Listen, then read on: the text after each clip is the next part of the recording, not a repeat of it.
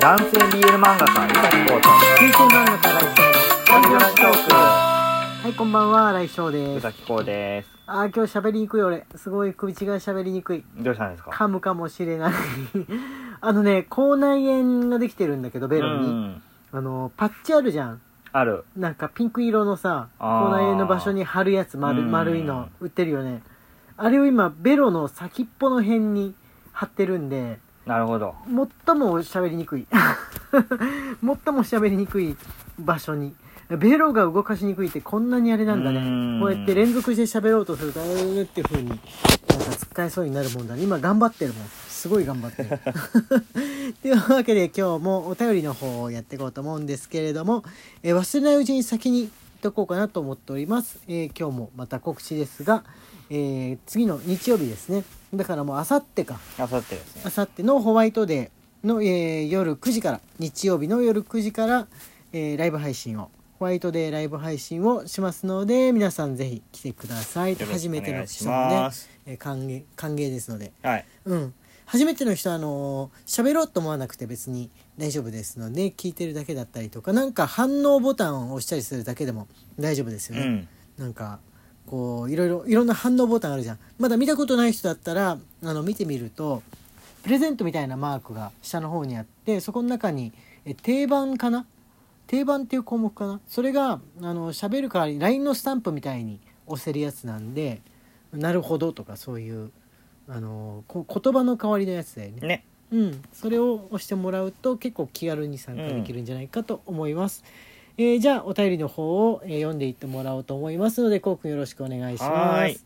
ゆのより元気の玉おいしいぽゆのさんありがとうございます。ゆのさんありがとうございます。いつも楽しみにしています、はい娘にだけが酔い止めが必要な子なんですがコロナ禍で遠出することもなく久しぶりに必要になり薬箱から出してみたら見事に使用期限が切れていましたああなるほど先ね。生方はコロナ禍で無駄にしてしまったものとかありますか？という質問でおーゆのさんありがとうございます。あ薬箱から出したら賞味期限切れてるってすごいあるあるすですよね。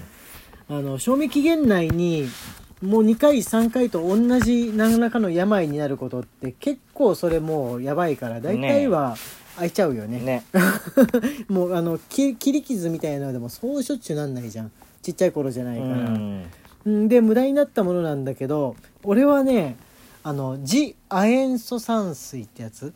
ああありましたね。そうそうそうアルコール不足になった時にボトルで詰め替え用まで買っちゃったんだけどあの割としばらくしたらアルコールってだんだん普及するようになうってんいったじゃん、そうなってくるとねやっぱりアルコールの方がなんかこういいんだよね。ななんか俺としては使い勝手いいっていうかあの G アイス酸性もねいいのかもしれないんですけども効き目効き目はねまあいろいろな意見あるかもしれないんですけどあれあのプールのさプールの消毒みたいな感じなんだよね、だからプールの消毒の匂いがするんだけど実際吹きかけた時のもプールの消毒と同じ様子になっちゃうんだわ、うんうんプールの消毒液ってプープールの水ってさ乾いたところにバシャってやって置いとくとちょっと白い跡が出るじゃん,、塩みたいな。出るね。あれになっちゃうんだよね。なるほどね。机にだからシャーってやって振っておくとあの白い水玉がパーって出ちゃうんでアルコールなのかなやっぱり便利なのはとかいうふうに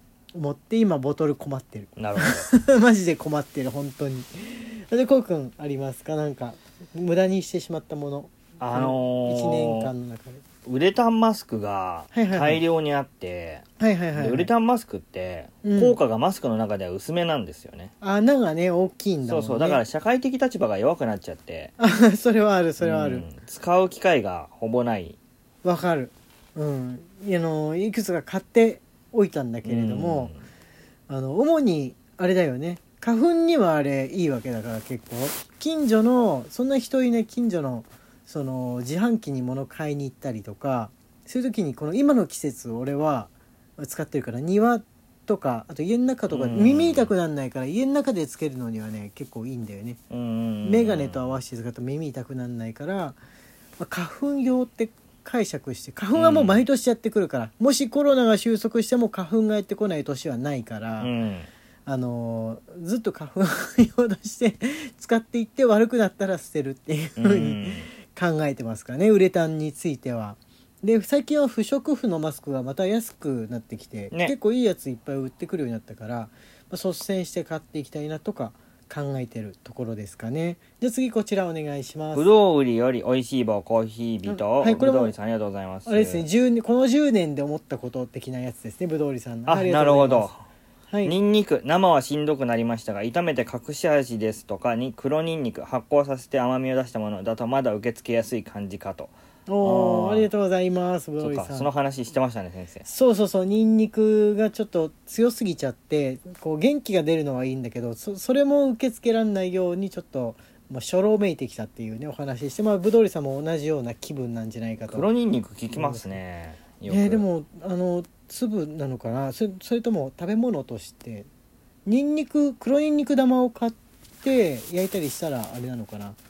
いいのかな、ねあんまり黒ニンニクについて分かんないんだけど、あでもニンニク黒ニンニクじゃなくってもあの焼いてホクホクの状態にすると結構芋みたいに甘みが出ていわゆる辛い感じしないんだよね、焼き鳥屋とか行くとその状態で焼いてんのとか出してもらえるもらえた記憶があるんだけどもね。家で焼くの結構大変なんだよね。うんね。はい。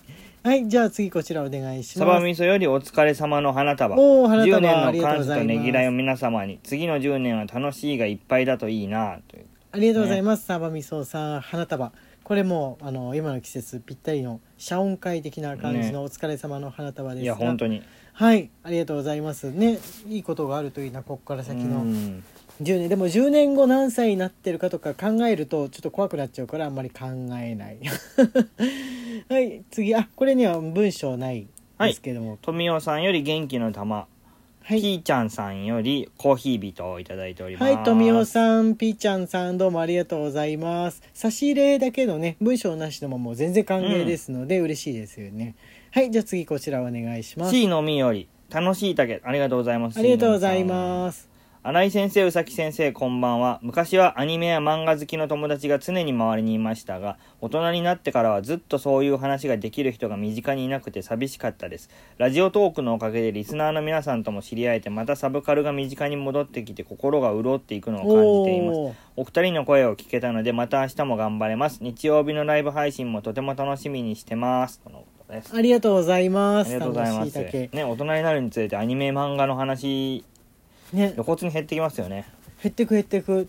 あのーアニメ、漫画の話とかをした時に、学生の頃ってちょっとまだ意識が、こう、なんつうんだろうね、プラプライドが高めっていうか、うん。周りの子からなんかオタクとか言われたらいけねえとか思ってちょっと格好つけちゃったりアニメなんか見ねえよみたいなふりするけど大人になると結構気にしないで漫画の話をできるんだけど逆にできる相手がいなくなるっていうとこあるよね。僕の世代だとここにゲームが加わる感じです、ね、ああそっか。なるほどね。それはねあるかも。うん。